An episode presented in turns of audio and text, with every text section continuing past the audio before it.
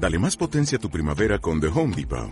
Obtén una potencia similar a la de la gasolina para podar, recortar y soplar con el sistema OnePlus de 18 voltios de Ryobi desde solo 89 dólares. Potencia para podar un tercio de un acre con una carga. Potencia para recortar el césped que dura hasta dos horas.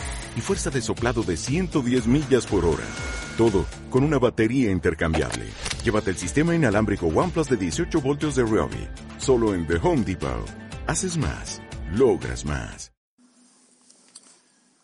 Buenos días, mis amados, en el nombre de Jesús. Vamos a orar.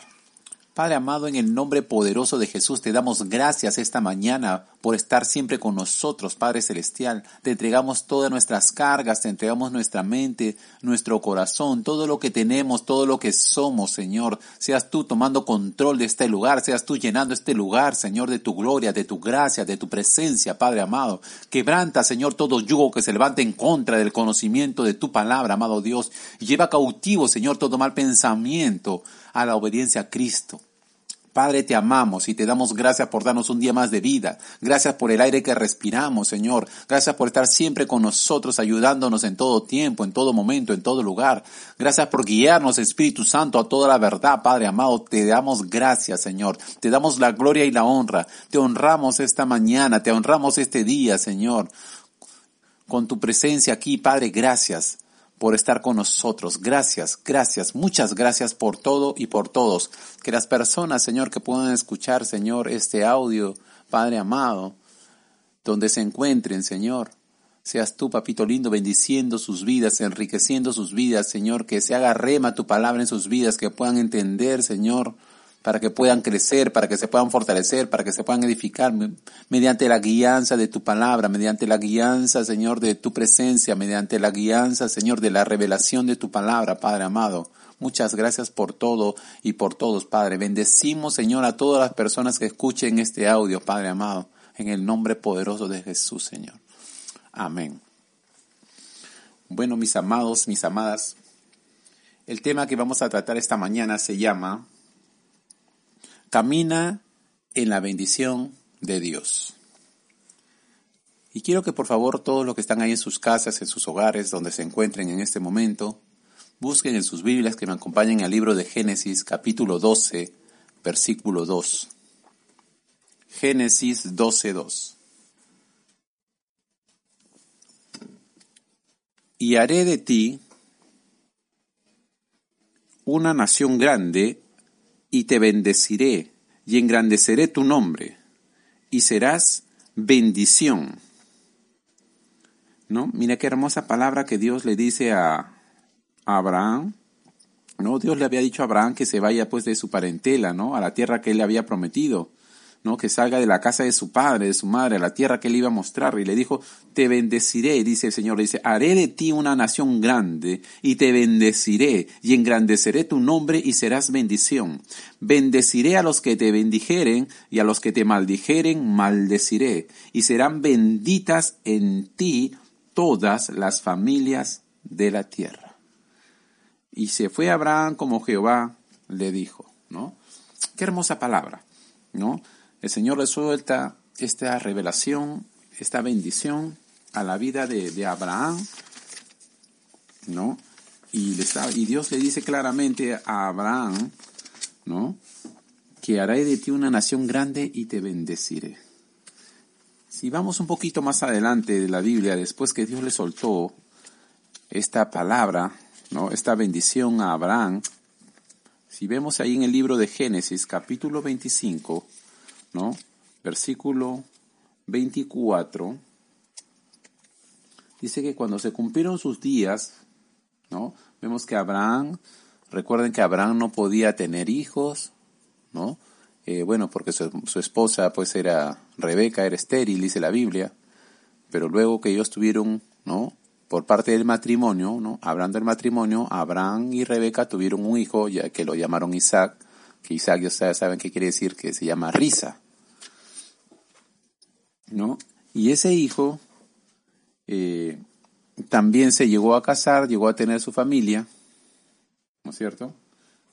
Abraham y perdón, y Saraí, perdón, Abraham y Saraí se casaron y tuvieron un hijo que le llamaron Isaac. Isaac se casó con Rebeca.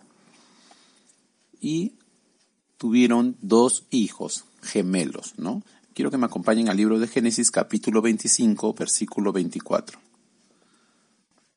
Cuando se cumplieron sus días para dar a luz, he aquí habían gemelos en su vientre. Y salió el primero, rubio, y era todo velludo, como una belliza, o sea, era rojizo, como una pelliza, dice. Y llamaron su nombre Esaú, ¿no? Por lo que, como había salido así rojizo, entonces por su nombre le llamaron Esaú. Después salió su hermano, trabada su mano al calcañar de Saúl, ¿no? Agarrado del talón, y fue llamado su nombre Jacob, ¿no? Que quiere decir engañador, ¿no? Burlador. Y era Isaac de edad de 60 años cuando ella los dio a luz, ¿no? Crecieron los niños y Esaú fue diestro en la casa, hombre de campo, pero Jacob era varón quieto, que habitaba en tiendas, ¿no? Eh, Esaú era más una persona de campo Isaac era una persona que estaba más en su casa. Y amó Isaac más a Esaú porque comía de su casa, o sea, Esaú salía a trabajar al campo, salía a cazar y de lo que traía su papá comía, ¿no? De la casa. Más Rebeca amaba más a Jacob, porque Jacob estaba más pegado a la mamá, estaba más en la casa. ¿no? Entonces se habían dividido, ¿no? Isaac amaba más a Esaú y Rebeca amaba más a Jacob. Y guisó Jacob un potaje y volviendo Esaú del campo, cansado, dijo a Jacob, te ruego que me des a comer de ese guiso rojo, pues estoy muy cansado, por tanto fue llamado su nombre Edom.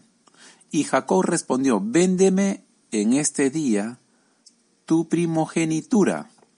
Entonces dijo Esaú, he aquí yo me voy a morir. ¿Para qué pues me servirá la primogenitura? Y dijo Jacob, júramelo en este día, y él le juró. Y vendió a Jacob su primogenitura entonces Jacob dio a Esaú pan y del guisado de las lentejas, y él comió y bebió, y se levantó y se fue. Así Jacob menospreció, perdón, así Esaú menospreció la primogenitura, ¿no? Entonces, la primogenitura quería decir de que él era el primer hijo, ¿no es cierto? Y entonces tenía muchas bendiciones, ¿no? Por ser el primer hijo, eh, la autoridad y todas las cosas que venían de dejándole de su padre le, tocaba a él, por ser el primer hijo. Pero él menospreció porque vino con, cansado de trabajar, con mucho hambre, y el otro sabía eso, se aprovechó, el otro justo se puso a cocinar lentejas, ¿no? Y lo vio ahí que no, que su hermano estaba con mucho hambre, entonces le dijo, véndeme, y el otro dijo, invítame, pues no, dame de comer. Y el otro dijo, ya, yo te doy de comer, pero a cambio, pues dame tu primogenitura. ¿No? Entonces él dijo, bueno, ¿para qué quiero, quiero la primogenitura si igual me voy a morir? Menospreció la primogenitura, entonces le quitó el primer lugar y él se lo dio por un plato de lentejas, ¿no? Vemos que después hubo hambre en toda la tierra, ¿no es cierto? Además de la primera hambre que hubo en los días de Abraham, y se fue Isaac a Abimelech, rey de los filisteos, en Gerar. Y se le apareció Jehová y le dijo, no desciendas a Egipto, habita en la tierra que yo te diré. Habita como forastero en esta tierra, y estaré contigo y te bendeciré. Porque a ti y a tu descendencia daré todas estas tierras, y confirmaré el juramento que hice a Abraham tu padre. Multiplicaré tu descendencia como las estrellas del cielo, y daré a tu descendencia todas estas tierras, y todas las naciones de la tierra serán benditas en tu simiente, ¿no? Vemos que aquí lo mismo que Dios le había prometido a Abraham, que él sería benditas en él todas las naciones de la tierra, todas las familias de la tierra, vemos que acá ahora esa bendición también estaba en el Hijo. Vemos que ahora Dios a, a Isaac también le dice lo mismo. Dice, por cuanto oyó Abraham mi voz y guardó mi precepto, mis mandamientos, mis estatutos y mis leyes. ¿no? Entonces, como Abraham fue un hombre que guardó los preceptos, los estatutos y las leyes de Dios, entonces Dios, como le había bendecido a Abraham, ahora esa bendición también le estaba alcanzando al hijo, a Isaac, ¿no? Porque Isaac era hijo del matrimonio, ¿no? De entre Abraham y su esposa Sara, ¿no? Entonces vemos de que de ese matrimonio, porque Abraham recuerden que tuvo otro hijo, Ismael, pero ahorita no voy a hablar de ese tema, pero que no lo tuvo con la esposa, sino lo tuvo con la, en este entonces, con la criada, ¿no? Con la esclava que llama la Biblia. Pero luego Dios envió al hijo aparte, ¿no? Pero a quien Dios bendijo más fue al hijo del matrimonio, en este caso, al hijo de Abraham que tuvo con su esposa con Sara. Y vemos que esa bendición también le siguió a Isaac, ¿no? Porque estamos, estamos leyendo, estamos viendo aquí que Dios le está diciendo claramente, ¿no? Que lo mismo que le había dicho a Abraham, por la promesa que le vino a Abraham, también está siendo bendecido su hijo Isaac. Qué importante es saber esto, ¿no? Que nosotros le podemos dejar un buen legado a nuestros hijos, ¿no? Nosotros como padres le podemos dejar bendición a nuestros hijos. ¿Saben cuál? Dice que la bendición que viene de Dios no añade tristeza, sino gozo, ¿no? Lo que Dios te da no añade tristeza. Dice que, dice que los hijos en un hogar son la bendición de Dios, ¿no? La herencia, dice la herencia de Dios son los hijos que Él nos da. Esa es la herencia que Dios nos da. Pero la herencia que nosotros le dejamos a nuestros hijos, ¿no? Es, por ejemplo, una, una casa, ¿no? O lo que, lo que Dios te haya dado, ¿no? Es una herencia que tú le dejas a los hijos, ¿no? Pero la herencia que Dios nos da a nosotros como padres son nuestros hijos. Ahora, si nosotros también caminamos en esa luz, en esa bendición, nosotros también vamos a poder dejar un buen legado a nuestros hijos. En este caso vemos de que lo que Dios le había prometido a Abraham, ahora también estaba viniendo esa bendición sobre su hijo Isaac. Qué importante es entender y saber esto que todo lo que uno siembra cosecha. No solo nosotros, sino nuestros hijos pueden recibir una buena cosecha de nuestra siembra. Por eso es importante que nosotros caminemos bajo la bendición de Dios, para que nuestros hijos también puedan recibir aquello que nosotros realmente hemos recibido por, de parte de Dios y ahora ellos pueden seguir ese legado y pueden mejorarlo aún todavía. Pueden avanzar más allá de lo que nosotros no hemos llegado. Y vemos aquí en Génesis capítulo 27, versículo 1, aconteció que cuando Isaac envejeció, ¿no? Y sus ojos se oscurecieron, quedando sin vista, llamó a Esaú su hijo mayor y le dijo, Hijo mío. Y él respondió, heme aquí. Y él dijo, He aquí, ya soy viejo, no sé el día de mi muerte. Toma pues ahora tus armas, tu aljaba y tu arco, y sal al campo, y tráeme casa, y hazme un guisado como a mí me gusta, y tráemelo y comeré para que yo te bendiga antes que muera. Y Rebeca estaba oyendo cuando hablaba Isaac a Esaú su hijo, y se fue Esaú al campo para buscar la casa que había de traer. Entonces Rebeca habló a Jacob su hijo diciendo, He aquí yo he oído a tu padre que hablaba con Esaú tu hermano, diciendo, tráeme casa y hazme un guisado para que coma y te bendiga en presencia de Jehová antes que yo muera. Ahora pues, hijo mío, obedece a mi voz en lo que te mando. Ve ahora al ganado y tráeme de allí dos buenos cabritos de las cabras, y haré de ellos viandas para tu padre, como a él le gusta. Y tú las llevarás a tu padre y comerá, para que él te bendiga antes de su muerte. Y Jacob dijo a Rebeca su madre, He aquí, Esaú mi hermano es hombre velloso, ¿no? Velludo, y yo soy lampiño. Quizá me palpará mi padre y me tendrá por burlador, y traeré sobre mí maldición y no bendición. Y su madre respondió, Hijo mío, sea sobre mí tu maldición, solamente obedece a mi voz y ve y tráemelos. Entonces él fue y los tomó y los trajo a su madre, y su madre hizo guisados como a su padre le gustaba. ¿No? Y vemos que Rebeca tomó vestidos de Saúl, su hijo mayor, los preciosos, que ella tenía en casa y vistió a Jacob su hijo menor. ¿no? Y cubrió sus manos y la parte de su cuello donde no tenía vello con las pieles de los cabritos y entregó los, guisados y el pan que había preparado en manos de Jacob su hijo. Entonces este fue a su padre y dijo, Padre mío, e Isaac respondió, heme aquí, ¿quién eres, hijo mío? Y Jacob dijo a su padre, yo soy Esaú, tu primogénito. He hecho como me dijiste, levántate ahora y siéntate, y yo, y come, y come de mi casa, para que me bendigas, ¿no?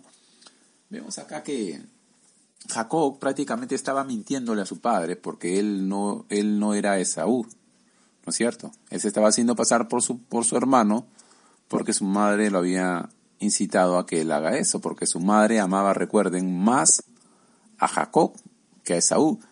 Y Isaac amaba más a Esaú que a Jacob. Y entonces la madre estaba haciendo un complot acá con su hijo y lo había inducido a su hijo para que él vaya donde su padre, le mienta, sea prácticamente usurpe el lugar de su hermano, ¿no es cierto? Y él reciba la bendición. ¿No?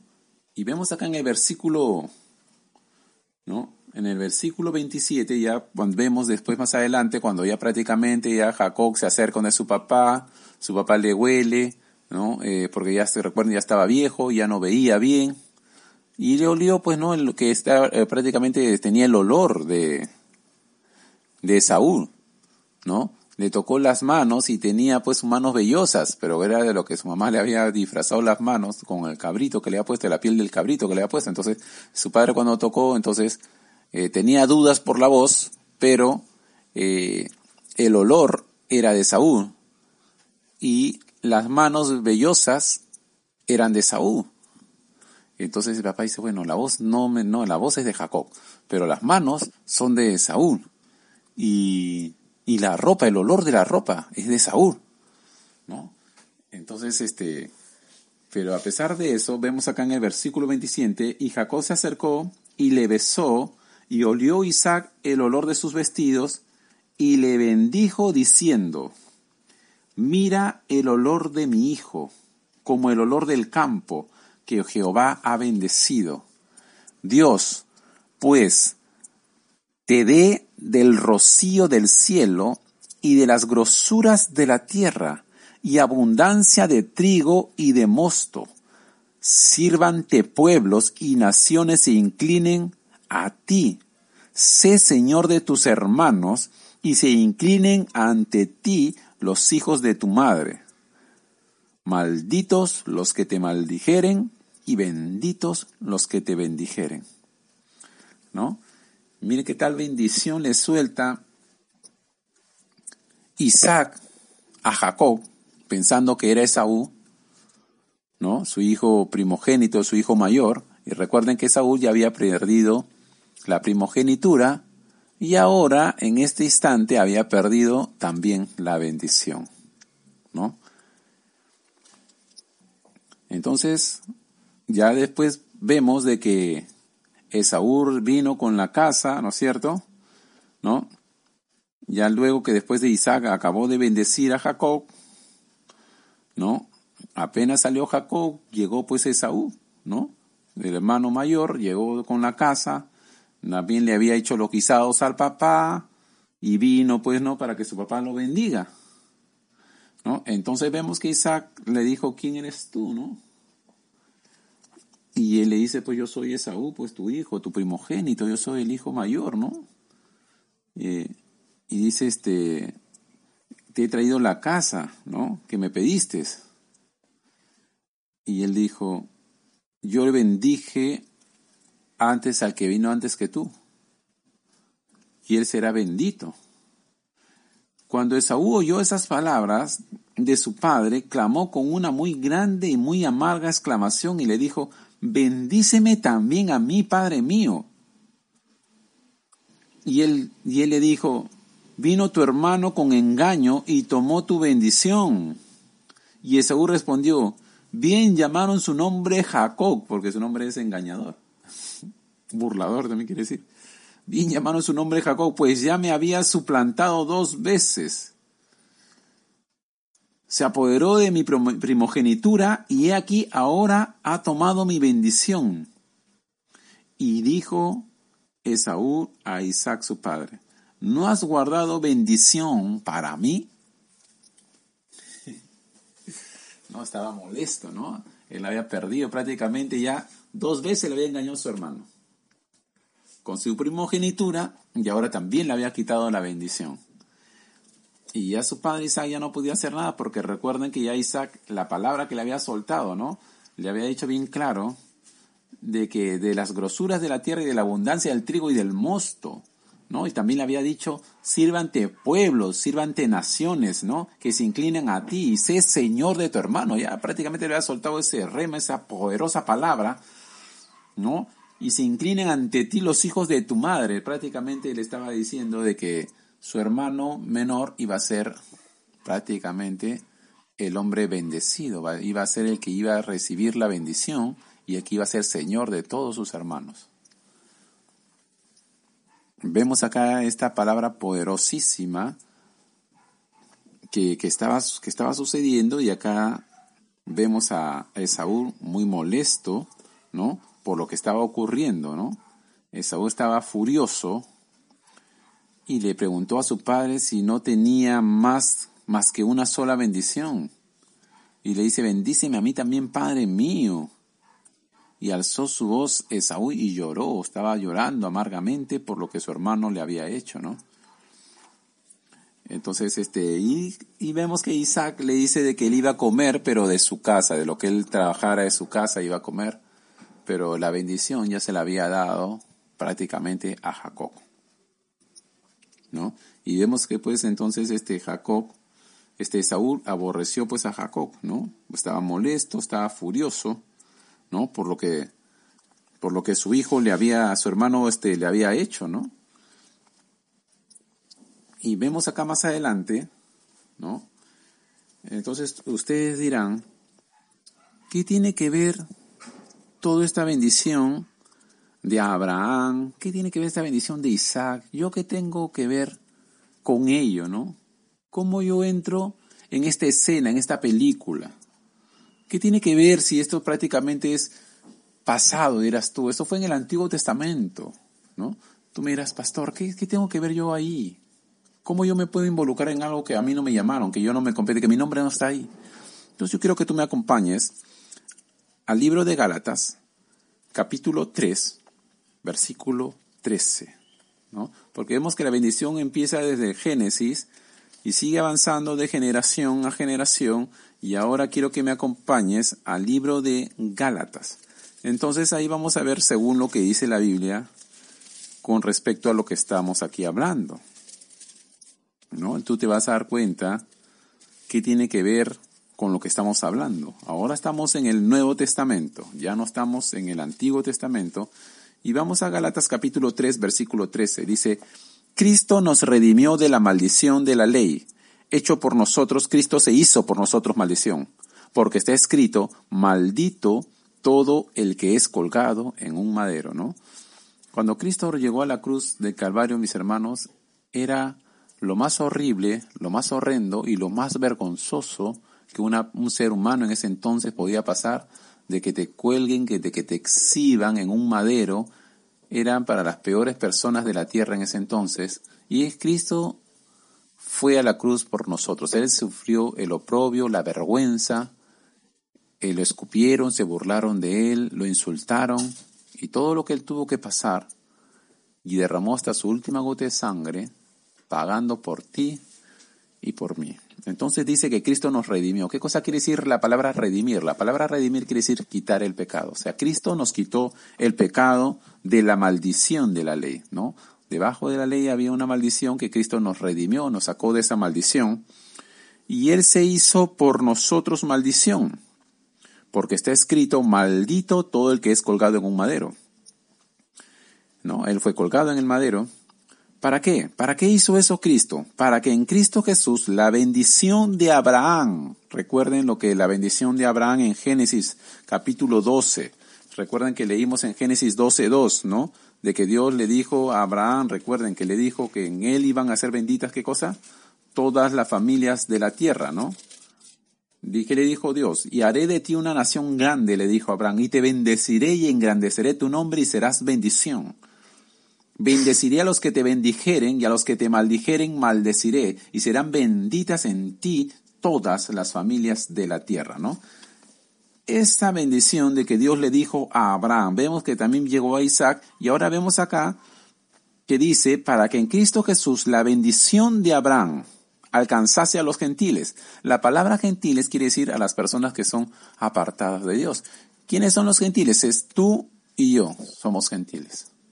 ¿No? Éramos las personas que estábamos separados de Dios, estábamos apartados de Dios, porque recuerden que el único pueblo que iba a ser salvo en este entonces era los, el pueblo judío, y nosotros no teníamos que ver nada ahí. Pero en Cristo Jesús, lo que estamos leyendo aquí, tú que me estás escuchando, ¿no? Dice que para que en Cristo Jesús la bendición que Dios le dijo a Abraham, esa bendición también te alcance a ti y me alcance a mí. ¿Con qué fin? Con el fin de que por la fe recibiésemos la promesa del Espíritu. Gloria a Dios. ¿no? Entonces, esa bendición de Abraham nos alcanza a nosotros por medio de la fe. ¿no? Porque recuerden que dice, el justo por la fe vivirá. Y es a través de esa fe que nosotros recibimos esta bendición poderosa de que Dios soltó a Abraham en Génesis, ¿no? Y vino sobre Isaac y luego de generación a generación y luego en Cristo, dice, ¿no? Para que en Cristo nosotros recibiésemos esa bendición y nos alcance, pero es por medio de la fe, a fin que a través de la fe nosotros recibiésemos la promesa del Espíritu, ¿no? Y vemos que esa promesa, esa bendición, ese rema que está soltando, dice, hermanos, hablo en términos humanos, un pacto, aunque sea de hombre, una vez ratificado, nadie lo puede invalidar, ni le añade.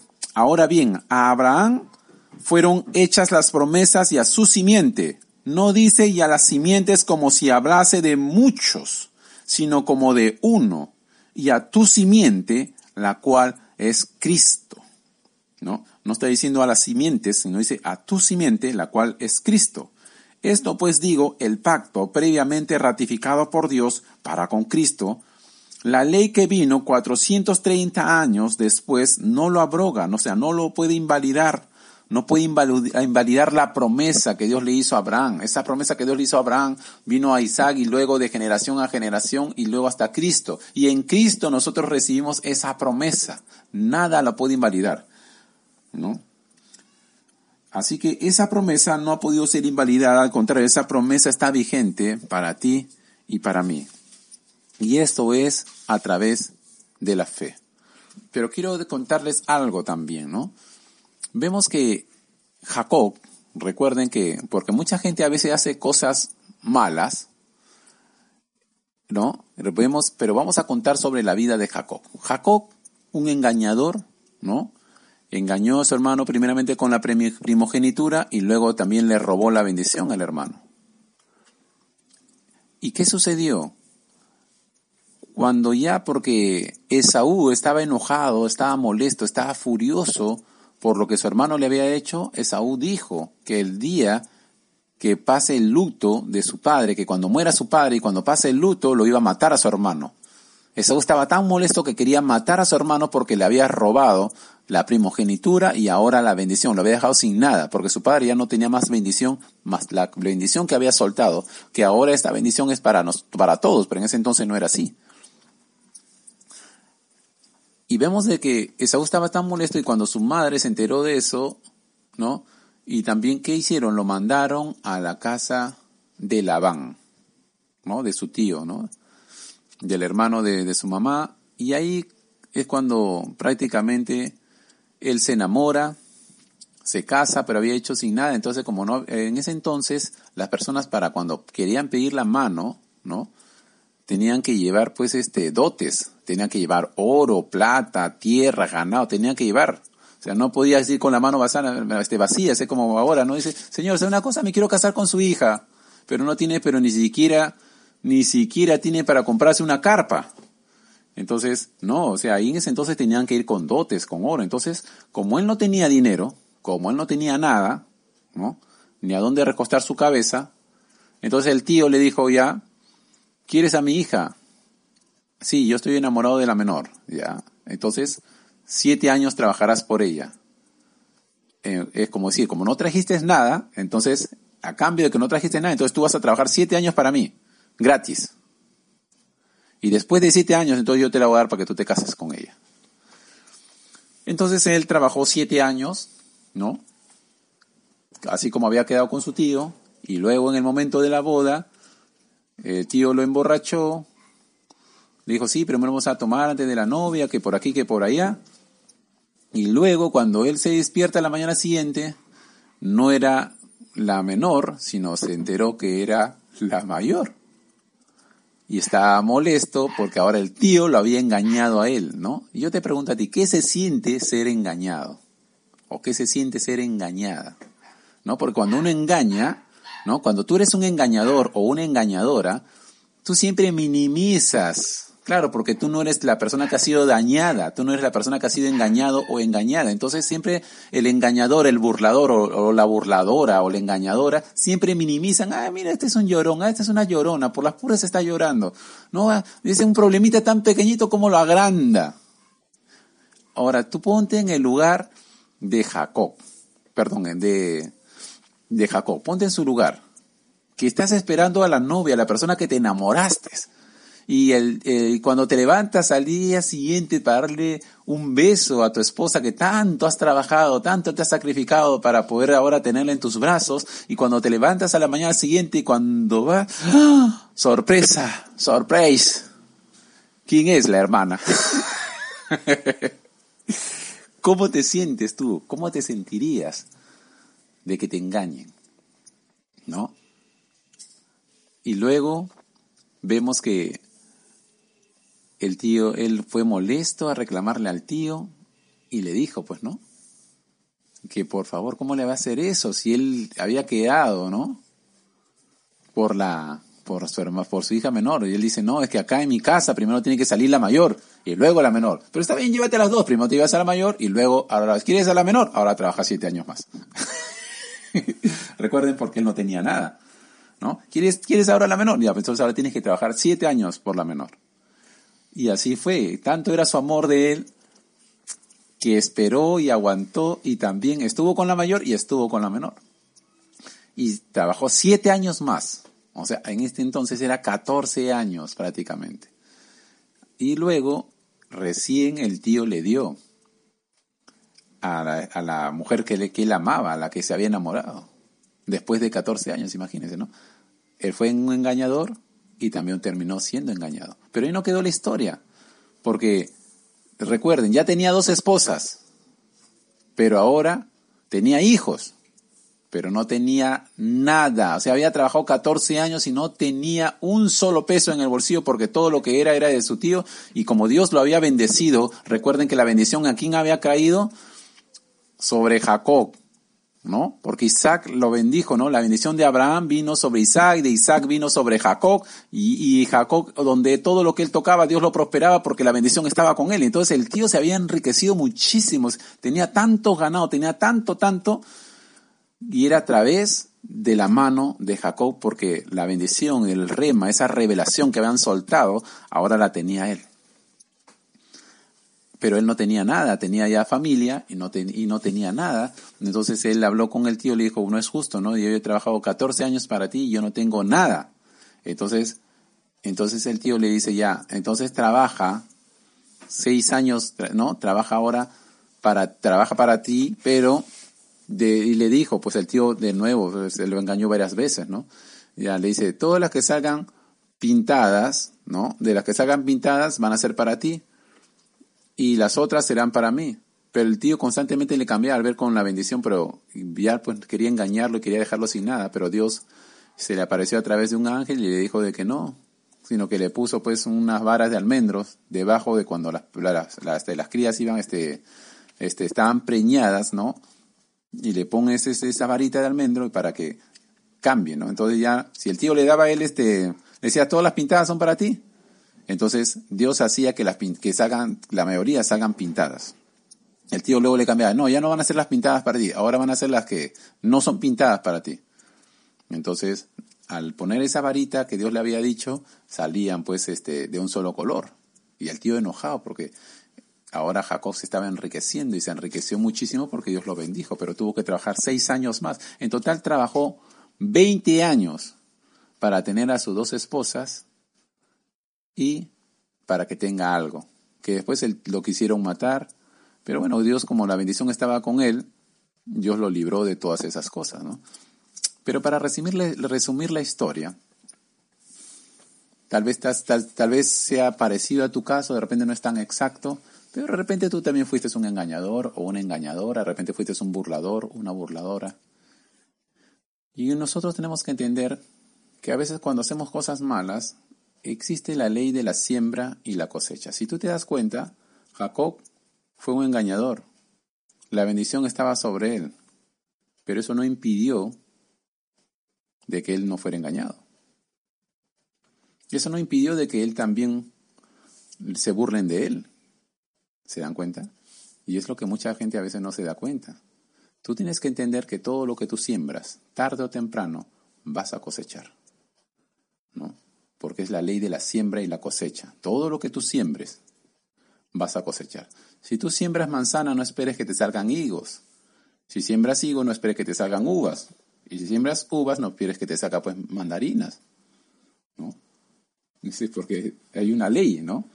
Si tú, ahora, vemos también una vez alguien me contó de que dice que si la tierra todo lo que todo lo que siembra se reproduce, alguien pues dice que se le ocurrió meter un zapato, ¿no?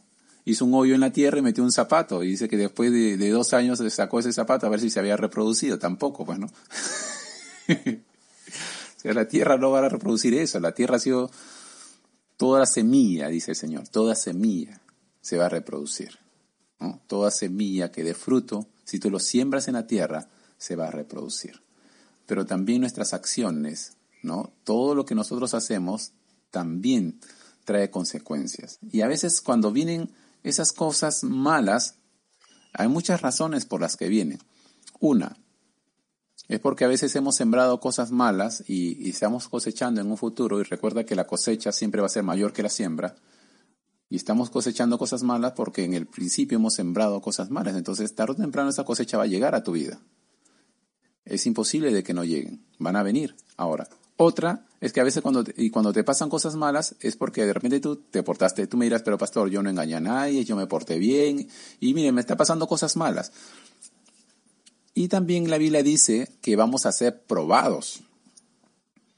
Dice que es necesario que pasemos por diversas pruebas. Entonces, hay cristianos que no han leído esa parte de la Biblia y se confunden y piensan cuando ven a otro cristiano que está pasando pruebas, dificultades, calamidades, cosas duras, difíciles, están, están pasando pruebas, entonces piensa que, esa persona ha pecado. Piensa que esa persona no está caminando en integridad, que no está en, la fidelidad de Dios, que no está caminando en la bendición de Dios. Entonces, esas cosas que te están pasando, que son malas, le llaman maldición, esa maldición que te ha venido es porque tú no estás andando en la verdad, es porque tú te apartaste de Dios, porque tú, y te juzgan y te condenan, pero no saben que de repente Puede que tu caso no sea el mismo, puede que tú sí seas íntegro, puede ser tú que sí te estás diezmando, tú sí estás ofrendando, tú eres una persona fiel, te congregas fielmente, estás caminando en la verdad de Dios, eres una persona que te sometes a Dios, que estás caminando, viviendo por fe, y ahora simplemente son pruebas. Pero juntamente con la prueba Dios también manda la salida. Y muchos cristianos a veces se confunden en eso. Y lo que no saben es de que es necesario que pasemos todos, vamos a pasar por diversas pruebas unos más que otros, pero todos la vamos a pasar, según Dios lo disponga. Y también otras personas también condenan a otros y piensan que, dicen, no, Dios te ha castigado porque te portaste mal. No, mis hermanos, Dios no castiga eh, de esa forma como tú estás pensando. No, no es así. Es todo lo que tú siembras, cosechas. Todo lo que tú haces va a traer un resultado, sea para bien o para mal. Tardo o temprano va a llegar eso. A menos que la, gracia y la misericordia de Dios intervenga de una forma sobrenatural y te limpie y te quite de esas cosas malas. Pero he escuchado un caso, ¿no? Del otro día de una persona, eh, me encontré que esta persona dice que él estaba trabajando en una fábrica, me cuenta, este es una persona que en ese entonces él no era cristiano, y estaba trabajando en una fábrica y él con ocho compañeros más habían robado en esa fábrica. Él se había prestado para eso, entonces lo agarraron, lo metieron preso y dice que la, la pena era para uno 25 años, a otro le dieron 30, a otro 35 años, así sucesivamente. Pero a él dice que, él, bueno, dentro de la cárcel se convirtió a Cristo, eh, se arrepintió de todos sus pecados, el Señor lo perdonó, y adentro de la cárcel también había una iglesia, así que él se comenzó a congregar dentro de la iglesia. Y para resumir la historia, dice que él me cuenta que a cabo de un año lo soltaron. ¿no? O sea, estuvo igual preso, pero solamente estuvo un año. Y él dice que él fue la persona, el intelecto, la persona intelectual fue este. Él me cuenta que él fue la persona intelectual y que sus otros compañeros que no tenían tanta, este, como dice él me, él me cuenta, ¿no? Yo debía haber pagado más culpa que ellos, pero sin embargo ellos que no tenían tanta culpa, ellos se quedaron a uno 25 años, otros 30 años, otros 35 años, y a mí el Señor me sacó y llorando me contaba, ¿no? Mira, el Señor me sacó, en un año me sacó a mí de la cárcel, yo soy testimonio vivo, ¿no? Pero igual estuvo un año preso, ¿no? Y bueno, Dios también puede obrar, Él es un Dios misericordioso, ¿no? Es un Dios también, este, Él es excelso, es un Dios que Él puede hacer como Él quiera, donde, donde Él quiera, cuando quiera y con quien quiera, ¿no? Si él, él es un Dios pues maravilloso, Él puede hacer lo que Él quiera, como quiera y donde quiera, ¿no? Conforme a tu fe te será hecho. Pero nadie se queda sin pagar su culpa. Todos pagamos nuestras culpas tarde o temprano, de una u otra forma, no es porque Dios nos castigue, no, son nuestras consecuencias. Todos nuestros actos traen consecuencias.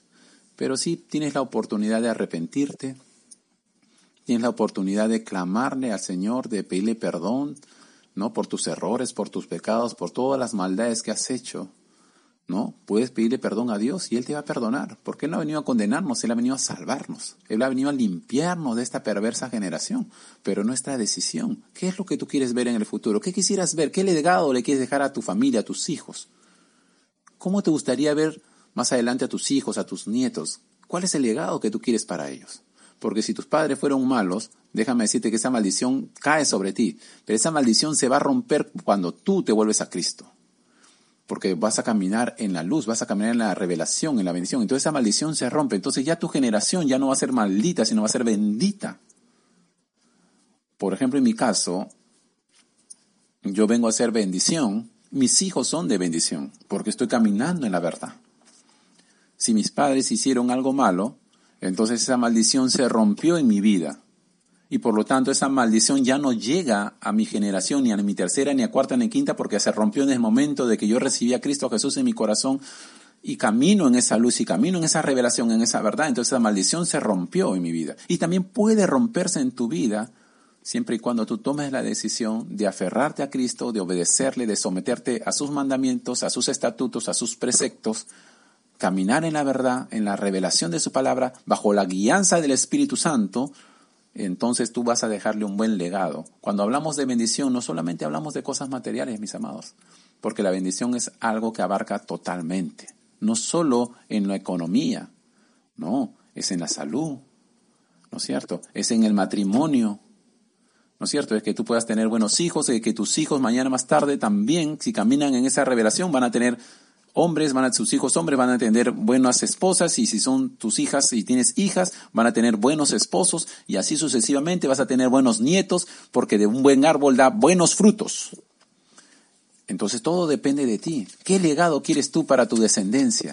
Tú quisieras que eso como que Dios le dijo a Abraham, te bendeceré y engrandeceré tu nombre y serás de bendición. Pues camina en esa bendición. Camina en la bendición de Dios para que tu descendencia también sea de bendición. Quiero que por favor me acompañes antes de acabar al libro de Efesios, capítulo 1, versículo 3. Efesios 1, 3. Bendito sea el Dios y Padre de nuestro Señor Jesucristo, que nos bendijo con toda bendición espiritual en los lugares celestiales en Cristo.